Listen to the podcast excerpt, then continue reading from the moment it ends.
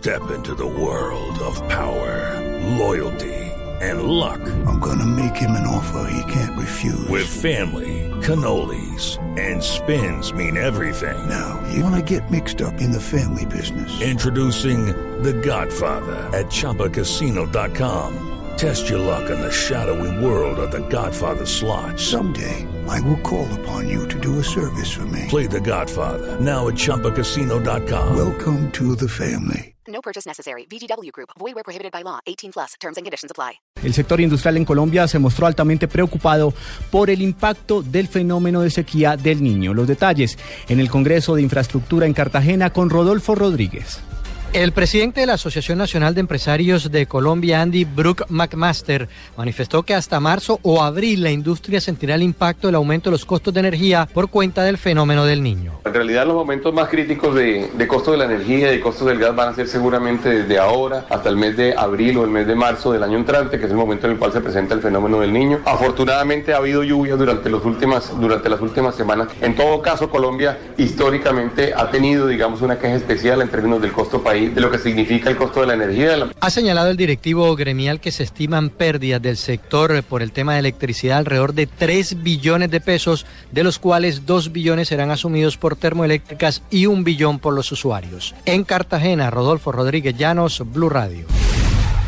Denuncian un mico en el proyecto de Uber. No habría un control sobre el número de vehículos y su capacidad que se pueden reglamentar en el proceso precisamente del proyecto de ley que fue presentado en las últimas horas. Diego Monroy.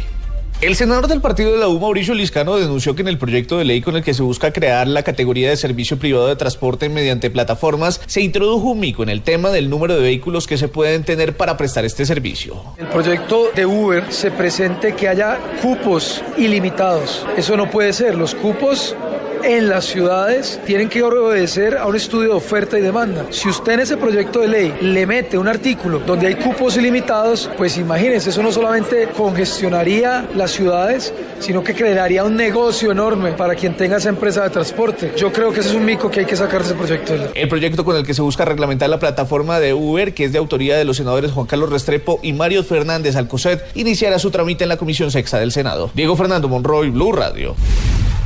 Abogados de las víctimas del desfalco de Interbolsa aseguran que la condición de salud de Víctor Maldonado no debe ser excusa para frenar su extradición. María Camila Correa. Hola, muy buenas tardes. El abogado de las víctimas del desfalco de Interbolsa, Maher Naji Abushija, celebró la actuación de la fiscalía y dijo que esto demuestra que el trabajo del ente acusador es serio. Acá se demuestra que específicamente en el caso Interbolsa, las personas que pretendan evadir la acción de la justicia, pues no lo van a lograr con facilidad y este es el caso, por supuesto, lo recibimos con mucha expectativa y con mucho beneplácito. Y frente a las posibles complicaciones médicas de Víctor Maldonado, Abushija señaló que esta no es una excusa para no ser extraditado. Nosotros hemos visto cómo el señor Maldonado ha estado asistiendo a las audiencias a través de medios virtuales y pues allí por lo menos de vista no se observa ninguna afectación de salud. Recordemos que a través de un comunicado, la familia de Víctor Maldonado aseguró que el empresario sufre de pérdida de memoria a corto plazo y trastorno límite de personalidad, entre otras enfermedades. María Camila Correa, Blue Radio.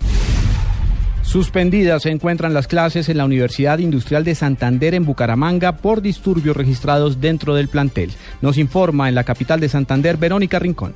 Luego de que encapuchados se tomaran la Universidad Industrial de Santander y lanzaran varias papas bombas, las clases en la universidad permanecen suspendidas hasta nueva orden. Incluso la ceremonia de grado que se realizaba en el auditorio principal también fue aplazada, como lo confirma un padre de familia. Entran funcionarios de, la misma institución, de la UIS, y manifiestan que debemos eh, desalojar en completa calma el auditorio debido a que se han presentado unos disturbios, se presentan unas manifestaciones y sí, escuchábamos estruendo, ¿no? Pues llegaron los funcionarios y sí, efectivamente nos tocó desalojar el auditorio y se canceló la, los grados de, de, los chicos, de, nuestro, de mi hijo. Según informaron las directivas de la institución, en las próximas horas se espera se puedan reanudar las actividades académicas. En Bucaramanga, Verónica Rincón, Blue Radio.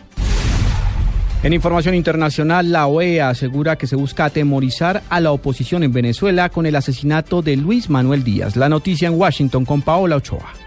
Y mucha atención que hace apenas unos minutos el secretario general de la OEA, Luis Almagro, dijo que el crimen, el asesinato del dirigente político Luis Manuel Díaz del Partido Acción Democrática, que tuvo lugar ayer miércoles a raíz de un disparo, es un acto de campaña que busca amedrentar a la oposición y por eso pidió al gobierno de Venezuela actuar para que las elecciones no sean un ejercicio de fuerza, violencia y miedo. Almagro recordó en su nota para subrayar que recientemente se han multiplicado las denuncias de falta de garantías en el proceso electoral de las parlamentarias de Venezuela que están previstas para este próximo domingo 6 de diciembre. Esas mismas críticas ya las había efectuado anteriormente en una carta eh, a la presidenta del Consejo Nacional Electoral de ese país, Tibisa Lucena. Lo cierto es que ahora también hace un segundo durísimo pronunciamiento en contra de Venezuela, en donde por supuesto todos los ojos están puestos no solamente sobre las elecciones del próximo 6 de diciembre, sino también los ojos están puestos en tratar de esclarecer la muerte de este importante dirigente político. Desde Washington, Paolo Ochoa, Blue Radio.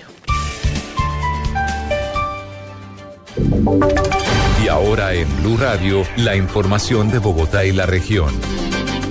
En noticias del centro del país, el distrito controvirtió la encuesta de seguridad de Bogotá de Cómo Vamos, que reporta un aumento de la percepción de inseguridad en la ciudad con un 55% de los capitalinos que no se siente seguro en la capital del país. Daniela Morales. La secretaria de Gobierno Gloria Flores respondió a los muy cuestionables resultados de la encuesta de la Cámara de Comercio, que asegura que la percepción de inseguridad creció un 12%. Lo que llama la atención es que para la funcionaria esto es culpa de los medios. La seguridad objetiva, es decir, la que se basa en los hechos, y los hechos son tosudos, disminución de homicidios, disminución de hurtos, capacidad de articulación institucional. Sin embargo, el general Humberto Guatibonza, comandante de la Policía Metropolitana de Bogotá, había asegurado en días pasados que, en efecto, zonas como el centro de la capital necesitan un tratamiento especial de seguridad. Daniela Morales, Blue Radio. La Secretaría de Movilidad en Villavicencio busca poner en cintura a los infractores de la ciudad con un vehículo que tiene modernas cámaras para detectar a los infractores. En la capital del Meta, Carlos Andrés Pérez. Con el propósito de reducir al máximo los índices de accidentalidad vial, velar por el cumplimiento de las normas de tránsito, suplir la insuficiencia de agentes de tránsito y combatir la corrupción, la Secretaría de Movilidad de la ciudad pondrá en funcionamiento en el mes de diciembre un vehículo de alta tecnología que realizará por toda la ciudad detenciones electrónicas de infractores. Así lo aseguró Luis Fernando Ramírez, secretario de Movilidad de Villavicencio. Un vehículo que va a tener eh, eh, última tecnología en cámaras que nos va a permitir hacer planes por toda la ciudad para detectar personas que se, eh, invaden el espacio público, que andan a, velocidades excesivas, nos va a ayudar también al tema de la piratería, eh, todo lo que tiene que ver con documentación. Por medio de la captura de imágenes se podrá detectar la infracción cometida y se generará un comparendo electrónico que llegará a la casa del infractor o propietario del vehículo. En Villavicencio, Carlos Andrés Pérez, Blue Radio.